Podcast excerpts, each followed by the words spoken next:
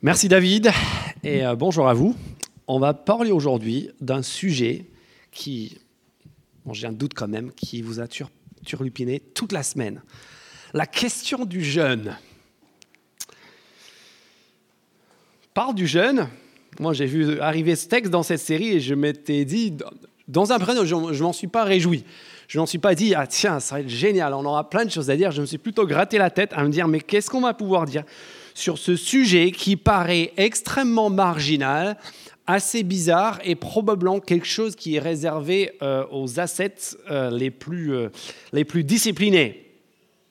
Si on faisait un sondage sur qui a jeûné cette semaine, c'est-à-dire qui s'est abstenu de nourriture à des fins de communion avec Dieu, je ne sais pas, mais j'imagine qu'on ne serait pas très très nombreux. Et puis, euh, je me suis quand même demandé, avant toute chose, est-ce que moi j'ai déjà prêché sur le jeûne en 10 ans Et la réponse, il me semble, était non. Donc, ce sujet, autant dire, ce n'est pas tout à fait le centre de notre, euh, de notre vision de la vie et, de, la, de la spiritualité. Mais on voit ici que pour Jésus, ça l'est. C'est là, c'est présent. Et c'est pas juste que c'est présent pour Jésus, c'est présent aussi pour toutes les grandes religions monothéistes et pour toutes les formes de spiritualité, et même en fait de plus en plus de personnes qui n'ont aucune appartenance religieuse particulière, mais qui pratiquent le jeûne pour tout un tas de raisons, pour se retrouver avec soi-même, pour, euh, pour prendre soin de, son corps, etc. Et en fait, euh, en réfléchissant à ce sujet, je me suis dit, en fait, c'est pas la Bible qui est en décalage, c'est pas Jésus qui est en décalage, c'est plutôt moi. Parce que quand on commence à réfléchir à ce qu'implique le jeûne, en fait, on s'aperçoit qu'on est en train de traiter d'un sujet qui est monumental. Combien d'heures est-ce que nous avons passé cette semaine à table? Une heure à midi? Une heure le soir? Peut-être plus? Quelques instants le matin? Deux heures et demie par jour? Fois sept? 17 et demi déjà Et ça, c'est sans compter le temps des courses. Combien de fois vous êtes allé au Carrefour Market dans bas de chez vous, euh, Carrefour City? Ça, c'est sans compter le temps de préparation de repas, c'est sans compter la vaisselle, c'est sans compter le rangement. Donc, rien qu'en termes de temps, en fait, on part d'une proportion non négligeable de notre semaine à tous, facilement 24 heures, peut-être 30 heures. Et puis, euh, ça, c'est juste le temps. Réfléchissez maintenant à l'espace mental. Ah. Est-ce que vous avez réfléchi cette semaine à la nourriture?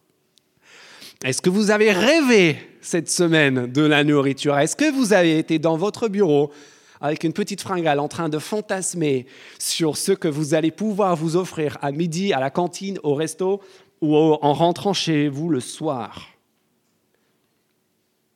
On peut aussi parler de l'argent. C'est quoi votre budget d'alimentation par mois? Plusieurs centaines d'euros, sans doute. On pourrait parler du marché agroalimentaire, qui est une industrie, on s'en aperçoit pas, mais c'est une, industrie qui est parmi les plus importantes de notre pays. Pensez au nombre de pubs. Toutes ces images de divers délices qu'on peut se procurer pour pas cher. Tous ces spots publicitaires sur Internet où en fait ils traitent de, de la nourriture.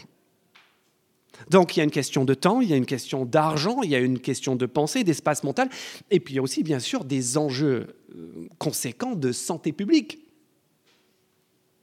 Ce sont de vrais problèmes auxquels nos gouvernants doivent s'attaquer, des problèmes budgétaires en lien avec notre rapport à la nourriture. On peut aussi parler de sécurité à long terme. On en parle de plus en plus. Qu'est-ce qui va se passer lorsqu'il y aura une crise en France? Est-ce qu'on va être en mesure de nous nourrir? Je ne sais pas si vous avez vu passer euh, ces, échanges, mais c'est une question très sérieuse. Est-ce que la France pourra s'alimenter? Est-ce qu'on a une sécurité alimentaire réelle en termes d'enjeux de, sécurité nationale? Et puis, quand on y réfléchit, la nourriture, c'est tellement lié à notre vie sociale. C'est tellement lié à notre identité. Il y a certains restaurants où on ira bien volontiers s'afficher, d'autres restaurants où on ne voudrait pas qu'on nous voit Parce qu'en fait, ça en dit quelque chose sur qui nous sommes, sur notre identité. Notre nourriture en dit long sur notre culture. Si je vous dis que je mange que du magret de canard et, des haricots tarbés, vous savez d'où Si je vous dis c'est la choucroute, si je vous dis c'est la frite, vous, voyez, c'est tout, un, tout un sujet. Et donc, je pense que ce n'est pas euh, Jésus qui a tort d'en parler, c'est plutôt nous qui avons tort de considérer, comme je l'ai fait en, venant à ce texte, en me disant, en fait, ce texte, finalement, c'était marginal. En fait, si, comme on dit, on est ce que l'on mange, si on n'est que ce que l'on mange, et je pense qu'il y a de nombreuses raisons pour lesquelles c'est vrai,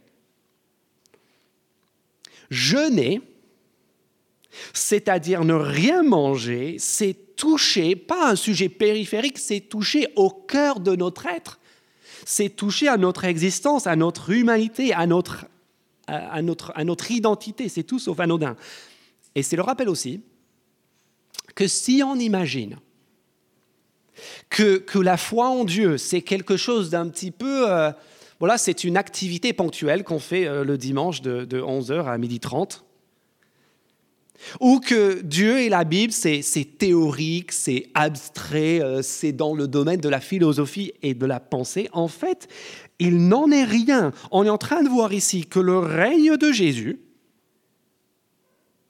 et n'oublions pas que lorsque Jésus parle dans ce sermon sur la montagne de son règne, il n'est pas en train de, de parler d'un espace géographique. Il n'est pas en train de parler d'une entité géopolitique. Quand Jésus parle de son règne, il est en train de parler de la sphère de son influence. Et si c'est le cas, on est en train de voir ici que ce règne de Jésus est tellement concret, tellement réel qu'il touche à notre corps. Il touche à notre chair. Il touche à notre assiette.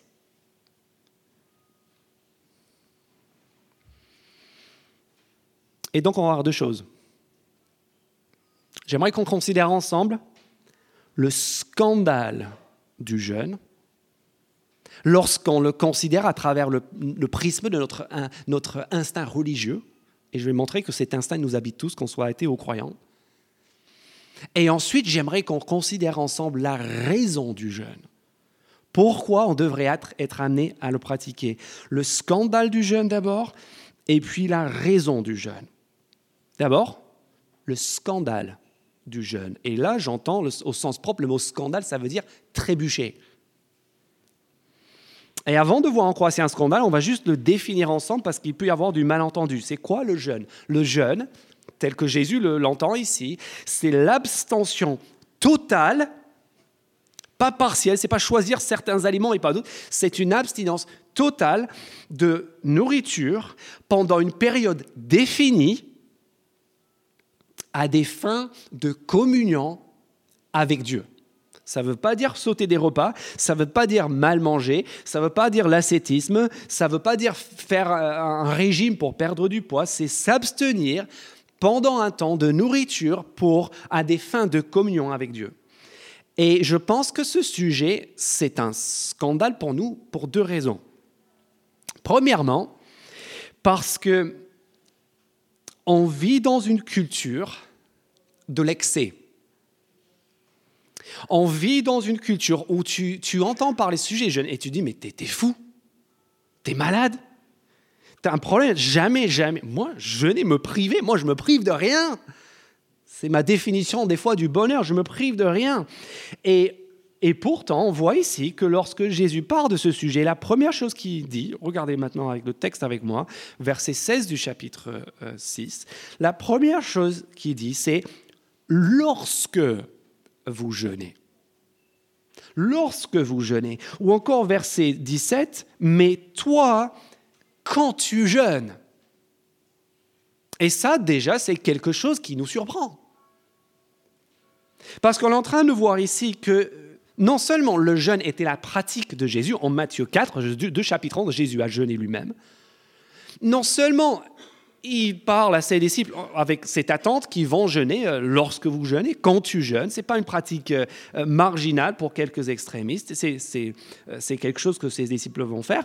Mais quand quand, ses adversaires l'interrogent sur pourquoi ses disciples à lui ne jeûnent pas, ils font tout le temps la fête. Jésus se fait une réputation d'être un bon vivant, un fêtard pendant son ministère terrestre. Et il disait maintenant, ils vont pas jeûner parce que, parce que je suis avec eux, mais l'heure viendra où ils jeûneront. Donc, il s'attendait à ce que ses disciples jeûnent.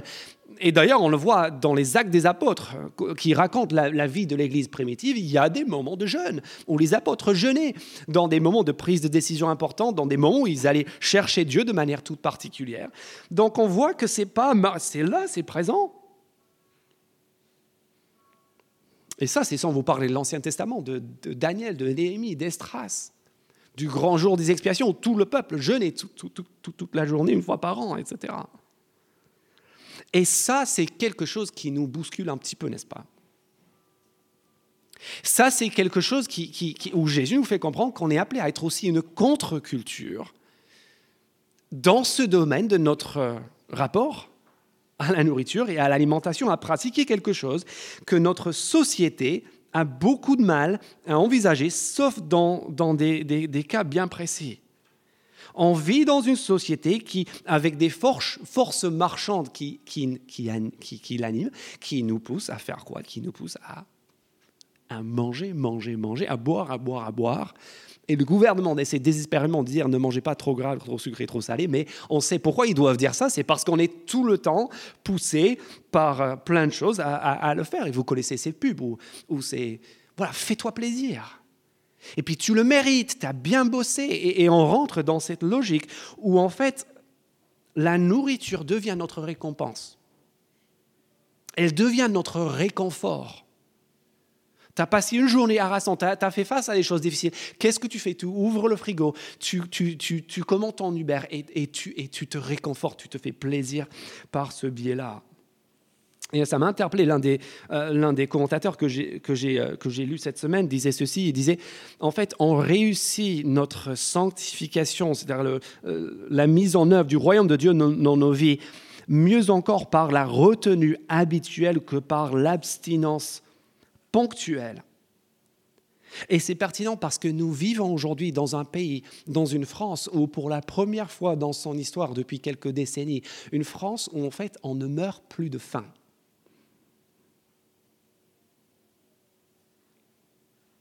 C'est inouï, on, vit dans une époque que personne n'a connue avant nous, où on ne meurt plus de faim. Par contre, de quoi est-ce qu'on meurt? Statistiquement, nous meurons d'excès de table, de malbouffe. Et c'est un enjeu budgétaire pour l'État et un enjeu de santé publique qui est majeur. Les, experts de santé publique et les médecins parlent clairement d'épidémie, d'obésité, de surpoids, d'épidémie de diabète, et tout cela, on se l'est infligé tout seul par nous-mêmes. Pourquoi? Parce que la nourriture est devenue notre réconfort, l'excès. Et c'est la première raison pour laquelle ce thème du jeûne est scandaleux. On est appelé à être une contre-culture, avoir un autre rapport à la nourriture. Dans une culture qui dit, mais le jeûne, laisse tomber. Moi, je me réconforte. Je me fais du bien, je me récompense par l'excès. Mais il y a une deuxième raison pour laquelle le jeûne est un scandale ici. Et je vous invite à revenir dans le texte avec moi pour le voir. La deuxième raison pour laquelle le jeûne est un scandale, on le voit dans la deuxième partie du verset 16. Ne prenez pas un air triste lorsque vous jeûnez comme les hypocrites. En effet, ils présentent un visage tout défait pour montrer aux hommes qu'ils jeûnent. Je vous le dis, en vérité, ils ont eu leur récompense. Au verset 18, ne pas montrer que tu jeûnes aux hommes. Et ici, nous avons l'inverse. Pas des gens qui se réconfortent par l'excès et qui disent je ne jeûnerai jamais, mais des gens qui, au contraire, ont intégré la pratique de la privation alimentaire et du jeûne dans leur quotidien. Et cette fois-ci, ce n'est pas l'excès qui les rassure et qui les réconforte, c'est la privation qui les réconforte et qui les rassure. À commencer par des gens, et j'en ai connu un certain nombre, pas, tant que ça, mais j'ai connu quelques personnes qui, qui tout en revendiquant une, une foi chrétienne, une foi biblique, au fil du temps, ils ont entendu plein d'enseignements sur le jeûne.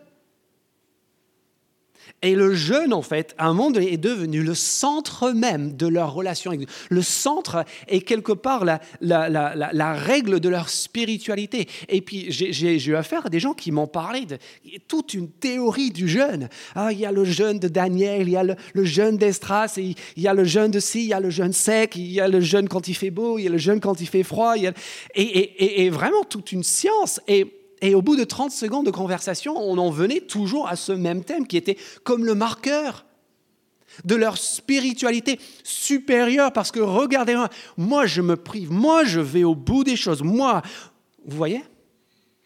Et c'est exactement ce dont il est question ici. Un jeune qui, qui n'est pas privé, qui est revendicateur d'une identité. Mais cet instinct de, trouver son identité et de, trouver, de, se réconforter par la privation n'est pas propre uniquement à ceux qui pratiquent une religion organisée. C'est aussi propre à tout un tas de personnes qui se privent sur le plan, plan alimentaire afin de plaire aux hommes. Il y a plein de gens qui se servent de leur rapport à la nature comme le moyen de se plaire à eux-mêmes et aussi de se plaire aux autres. Regardez mon apparence physique, impeccable. Félicitez-moi, jalousez-moi. Regardez le contrôle que j'ai de mon corps, que j'ai de mon existence. Et cela fait qu'on se sent qu'on est une bonne personne, qu'on est légitime, qu'on est juste, ou, on pourrait parler aussi dans un autre registre, de, personnes qui font des choix alimentaires à cause des convictions fortes d'ordre social, d'ordre écologique. Moi, je suis végane. Moi, je suis végétarien. Moi, je suis planétarien. Moi, moi, je suis tel ou tel régime pour des raisons sociales ou, ou écologiques. Et ce qui peut être une excellente chose. Tout comme d'ailleurs le fait de faire preuve de retenue et ne pas trop manger pour prendre, ce sont des choses excellentes, mais qui peuvent se traduire et qui, ont tendance en fait dans des gens euh, auxquels qui moi je pensais, qui peuvent se traduire en, en quelque chose qui me réconforte et qui me rassure que oui, je suis une bonne personne. Martin Lloyd Jones dit ceci et je pense que c'est très juste, il dit la seule motivation pour plaire aux hommes qui nous entourent est au final de pouvoir plaire à nous-mêmes. Pourquoi est-ce qu'on veut que les autres nous félicitent? C'est c'est pour nous faire plaisir. Et du coup, dans les deux cas, vous voyez ce double scandale du jeune c'est le scandale du jeûne, soit parce qu'en en fait, on se réconforte par l'excès et donc le jeûne n'est pas envisageable, soit parce qu'on se réconforte par la privation et donc le jeûne, on le fait, mais, mais c'est pour parvenir à nos propres fins. Et dans les deux cas, qu'est-ce qui s'est passé? En fait, la nourriture est devenue notre salut, dans un sens. Vous voyez ce que je veux dire? La nourriture, notre rapport à la nourriture est devenu la chose qui fait qu'on peut dire tout ira bien. Tout ira bien quand je pourrai avoir ce plat, cette nourriture, quand je pourrai aller piller le frigo. Là, je serai bien. Là, j'aurai mon réconfort. Ou au contraire, en disant tout ira bien quand j'aurai passé une semaine en, en dentant et en trouvant mon réconfort dans le fait de me maîtriser et de m'attirer les regards. Et c'est pas juste que la nourriture devient notre salut, tout ira bien, je me sens bien quand. La nourriture devient aussi notre maître. Elle confisque notre volonté. On, regarde le frigo et on est incapable on ne peut pas dire non. ou au contraire, on est, obligé d'être dans, cette, dans ce calcul permanent, angoissé de calories et de sport et dans un sentiment de culpabilité permanente. C'est notre maître. Et puis ça devient aussi notre justice. C'est-à-dire la chose qui nous permet de regarder les autres et de nous sentir euh, supérieurs. Et ça, on le voit aussi si on est honnête dans notre façon de regarder les autres. Ceux qui ne sont pas dans le même camp que nous. Qu'est-ce qu'on peut entendre dans la bouche de gens un petit peu bien en chair quand ils regardent les, les gens fins, non, les gens maigres? Vol au vent Allumette Je suis sûr qu'elle a un gros problème, je suis sûr qu'elle est anorexique. Aucune courbe. Ah, il doit être super stressé. C'est pas, pas se faire plaisir. Grossophobe. Regarde les autres et on les rabaisse. Et puis on regarde à soi et on se dit Moi ça va, je suis bien dans mon corps. Moi je suis à l'aise. Ne t'inquiète pas. Je me dis euh, Lui, l'autre là-bas, le jour, il est en promenade dans les Pyrénées, il y a un ours qui l'attaque, il est mal. Moi, l'ours, voilà, il aura de quoi faire. Qu'est-ce qu'on est en train de faire? On est en train de rabaisser les autres et nous justifier que, en fait, moi, je suis la bonne personne. Et bien sûr, les gens maigres leur rendent l'appareil. Qu'est-ce qu'on dit si on est un petit peu plus, euh, plus fin? On regarde les autres et on dit euh, obèse, tiers au flanc, goinfre. On regarde, c'est le trou de la sécu sur patte. Et puis on se regarde nous-mêmes. Moi, je gère. Moi, je maîtrise mon corps parce que je maîtrise ma vie, en fait. Moi, j'attire les autres. Et qu'est-ce qu'on est en train de faire? On est dans le piège de la religion. On est en train de juger les autres, on est en train de condamner les autres, on est en train de les rabaisser pour mieux nous élever parce qu'on est en train de trouver dans notre rapport à la nourriture notre salut, tout ira bien quand je me prive ou je me goinfre. On est en train de trouver notre maître auquel on est contraint d'obéir, qui a confisqué en fait notre volonté pour me goinfrer ou pour me priver. On est en train de trouver notre justice vis-à-vis des autres pour dire que je suis une bonne personne. Moi j'ai raison et les autres ont tort. Voilà le scandale du jeune. Qu'est-ce qui peut nous sortir de là? Vous connaissez la réponse, c'est une église. Dieu. Parce qu'en fait, si nous ne sommes pas en train de vivre pour plaire à Dieu, il n'y a pas 36 autres options. On va vivre pour plaire aux autres, afin de plaire à nous-mêmes. Et donc on va se retrouver avec la nourriture, comme dans tout un tas d'autres domaines, à tomber d'un côté ou de l'autre, à trouver notre salut, à trouver notre maître, à trouver notre justice en quelqu'un ou en quelque chose d'autre qui est en lien avec nous. Et ce que Jésus nous offre ici maintenant, c'est la raison du jeûne. Et la raison du jeûne, on l'a au verset 18, où Jésus dit, je lis à partir du verset 17, Mais toi, quand tu jeûnes, parfume ta tête et lave ton visage, afin de ne pas montrer que tu jeûnes aux hommes, mais regardez bien le texte, mais pour montrer à ton Père qui est dans le lieu secret. Et ton Père qui voit dans le secret te le rendra. Jésus est en train de dire, la raison du jeûne, c'est Dieu. Et en jeûne, pour montrer quelque chose à Dieu. Jésus n'a pas dit qu'on fait de l'aumône au verset 1 à 4 ou qu'on prie pour montrer quelque chose à Dieu, mais ici, dans le verset 18, il dit que nous jeûnons pour ne pas montrer quelque chose aux hommes, mais pour montrer quelque chose à Dieu et à personne d'autre. Vous savez ce que nous sommes en train de montrer à Dieu lorsque nous jeûnons? Nous sommes en train de lui dire et de lui montrer que nous l'aimons, que nous tenons à lui plus qu'à toute autre chose, plus qu'à notre chair,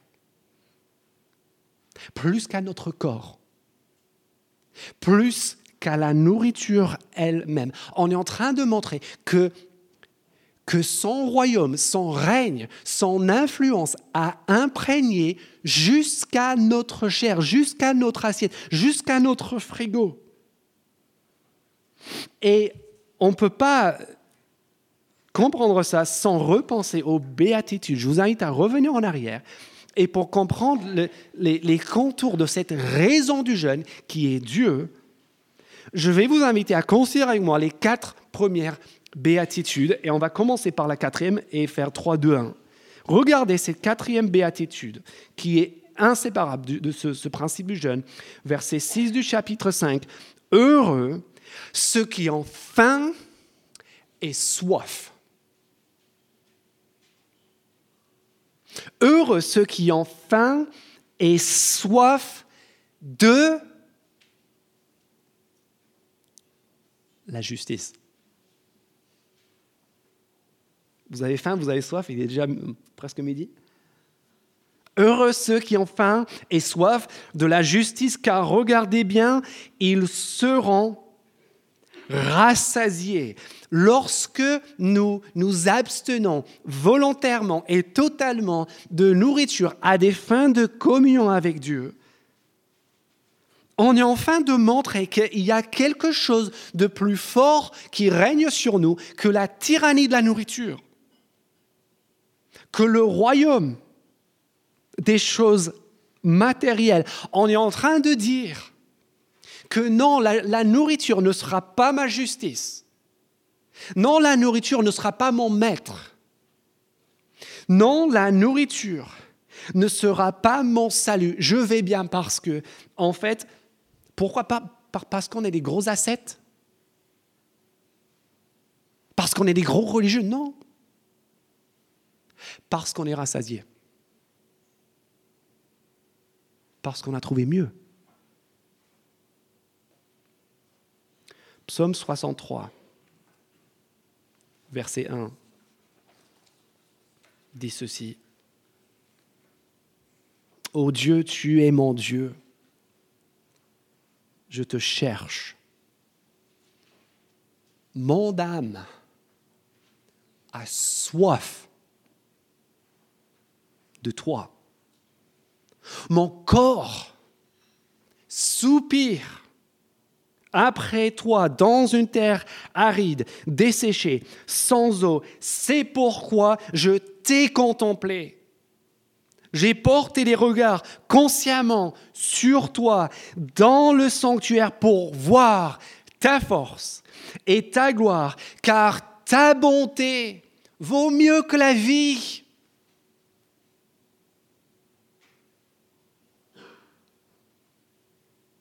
Je lèverai mes mains en faisant appel à toi et je serai, écoutez ça, je serai rassasié. Rassasié comme par une nourriture succulente et abondante. Et avec des cris de joie sur mes lèvres, je te célébrerai. Jeûner, c'est dire à Dieu qu'on l'aime plus que tout et que sa présence est plus importante. Que la nourriture elle-même et qu'au final, c'est de lui qu'on a faim, c'est de lui qu'on a soif.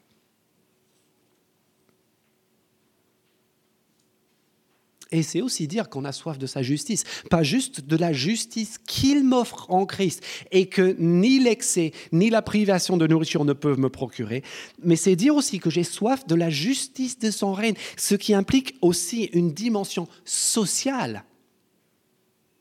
Le jeûne est une pratique secrète, mais c'est aussi une pratique sociale. Et c'est pour cela que dans l'Ancien Testament, en Ésaïe chapitre 58, Dieu s'en prend à son peuple qui pratique un jeûne religieux, mais dépourvu de toute dimension sociale. Et il dit ceci en Ésaïe 58, verset 6, Voici le genre de jeûne que je préconise. Détacher les chaînes dues à la méchanceté Dénouez les liens de l'esclavage, renvoyez libres ceux qu'on maltraite, mettez fin aux contraintes de toutes sortes, partage ton pain avec celui qui a faim, fais entrer chez toi les pauvres sans foyer. Quand tu vois un homme nu, couvre-le.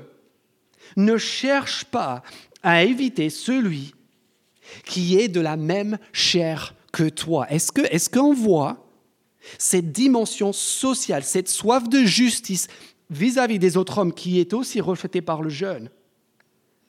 Quand on jeûne, on est vous savez ce qu'on on est en train de se sentir dans notre corps, notre solidarité avec des millions de personnes sur la planète qui, malgré l'abondance de nourriture, n'ont rien à manger. On est en train de dire, en fait, je suis de la même chair que toi. J'ai eu la chance de grandir en France mais je suis solidaire de ceux qui n'ont rien. On est en train de nous montrer de l'amour et une soif de justice pour notre entourage. Notamment si notre entourage ou notre famille ou nos proches ont du mal avec leur rapport à la nourriture. On est en train de tirer les autres vers le haut. On est en train de, montrer notre soif de justice sociale dans notre pays juste vis à -vis de nos concitoyens en veillant à ne pas faire partie de, ceux qui, qui, qui, qui, pèsent et qui font du tort à tous les autres par leur comportement. On est en train de se montrer solidaire de la création de Dieu de notre planète, qui est en train d'être dévastée, entre autres, à cause de notre conduite, de nos choix alimentaires. On est en train de se montrer solidaire, montrer de l'amour pour ceux qui sont en train aussi de perdre leur habitat, de perdre leur terre, à cause de la surconsommation, à cause de la surexploitation de la planète. Et je pourrais continuer pendant longtemps comme ça. Mais vous voyez, c'est montrer qu'on a faim et soif de la justice.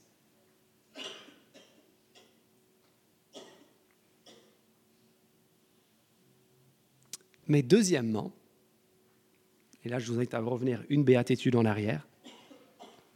Deuxièmement, c'est aussi jeûner, c'est revoir nos prétentions à la baisse. Regardez la troisième béatitude, heureux, verset 5 du chapitre 5.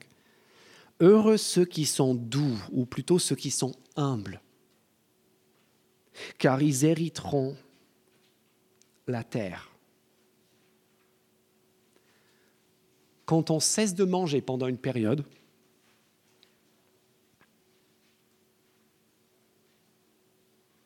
on est obligé de revoir nos prétentions par rapport à nous-mêmes à la baisse. Quand on jeûne, on réalise qu'on oublie en temps normal, à savoir qu'on est beaucoup plus faible, beaucoup plus faible qu'il n'y paraît. Suffit de quelques heures un jour, deux jours sans nourriture et en fait tu, tu mets à mal cette illusion habituelle dans laquelle on vit d'être immortel, d'être tout-puissant, d'être autonome, de n'avoir besoin de rien et de personne. Il suffit de quelques heures et, et tu sens ta fragilité. Et tu réalises qu'en fait, l'homme ne vivra pas de pain seulement, mais de toute parole qui sortira de la bouche de Dieu. Et puis, euh, et puis tu te rends compte aussi que tu es tellement plus béni que ce que tu ne mérites. Tu te rends compte en fait, c'est pas normal.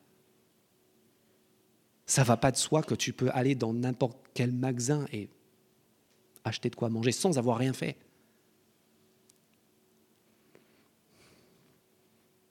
Est-ce que ça vous arrive des fois d'être en train de rouler sur l'autoroute? Et de te faire doubler par une, Maserati, une grosse Porsche toute neuve.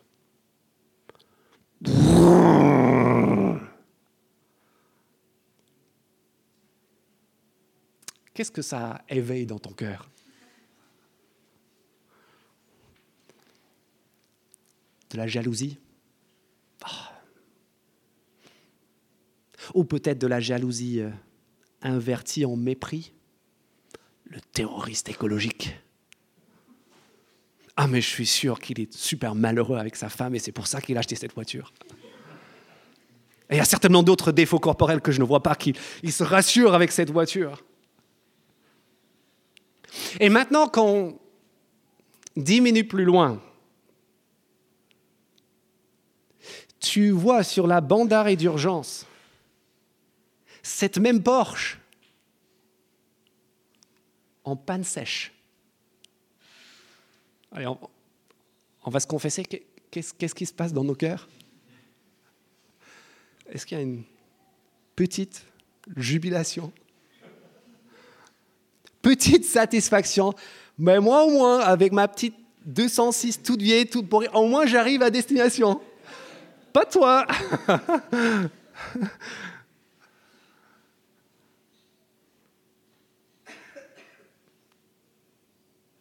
Pourquoi je vous raconte ça? Parce qu'en fait, on est tous des porches.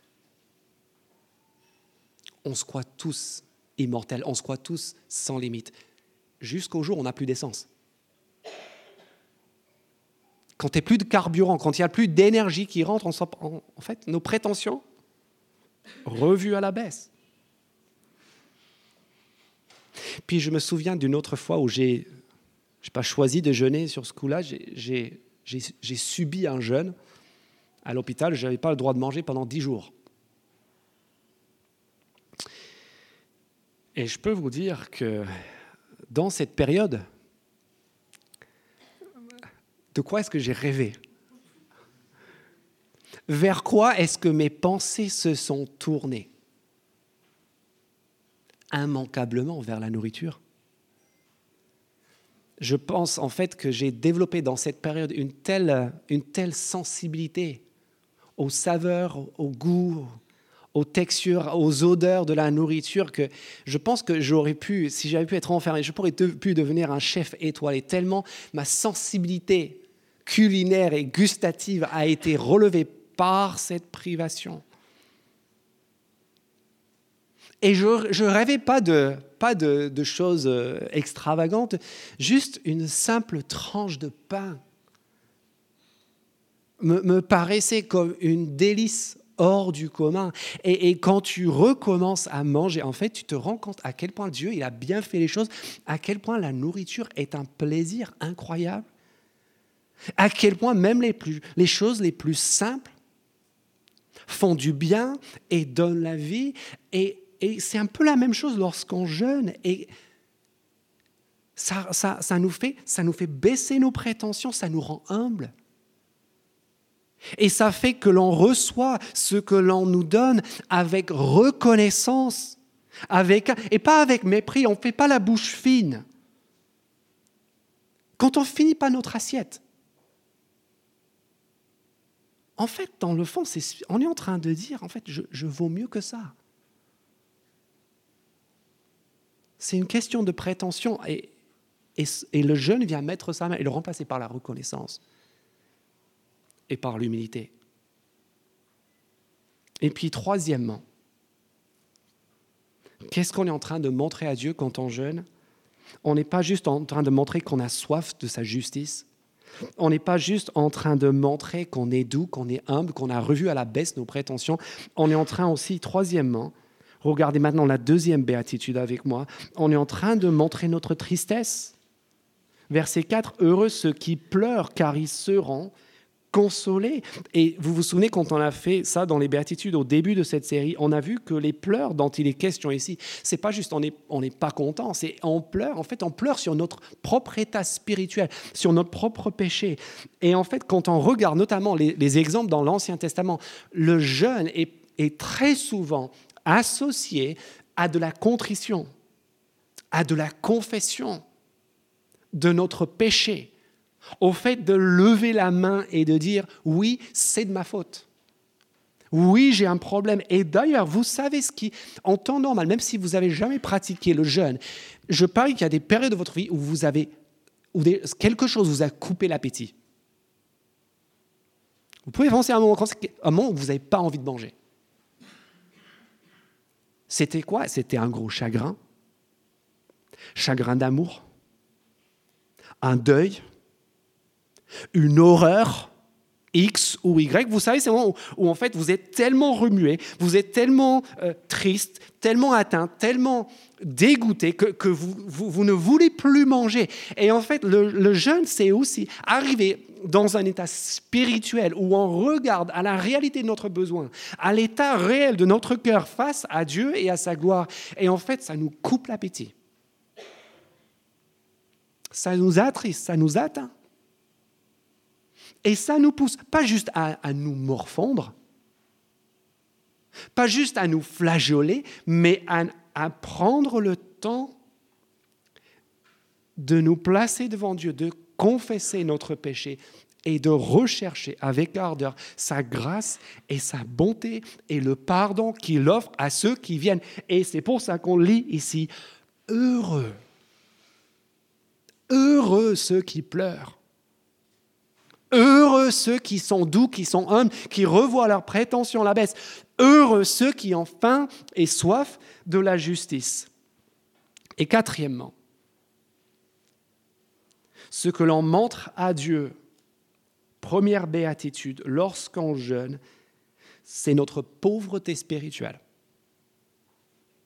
On montre dans notre chair et dans notre corps ce que l'on ressent et ce que l'on sait sur le plan spirituel. On dit j'ai rien. La nourriture ne me sauvera pas. J'ai rien, j'ai besoin de toi. Qu'est-ce qu'on montre à Dieu quand on jeûne? On montre qu'on l'aime. On montre qu'on le désire qu'on tient plus à lui qu'à notre corps, qu'on tient plus à lui que notre nourriture, on montre que les valeurs de son royaume, rien que ces quatre béatitudes, ont imprégné, pas juste des petites pensées philosophiques ou, des, des, moments, des rites chrétiens, hein, mais ça a imprégné notre chair. Ça a pris corps. C'est devenu réel, c'est pas du blabla. C'est mon quotidien, c'est mon assiette.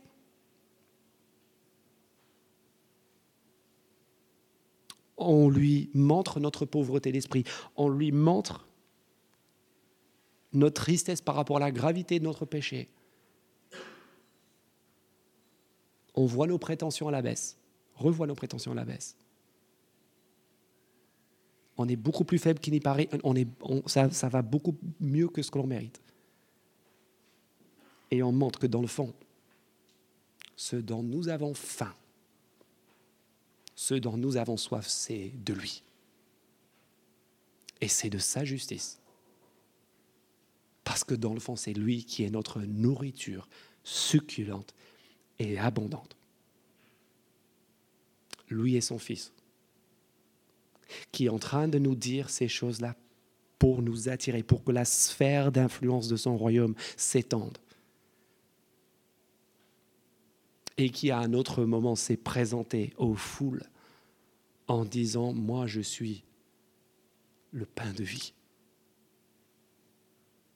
Jésus-Christ, le pain descendu du ciel pour donner la vie au monde.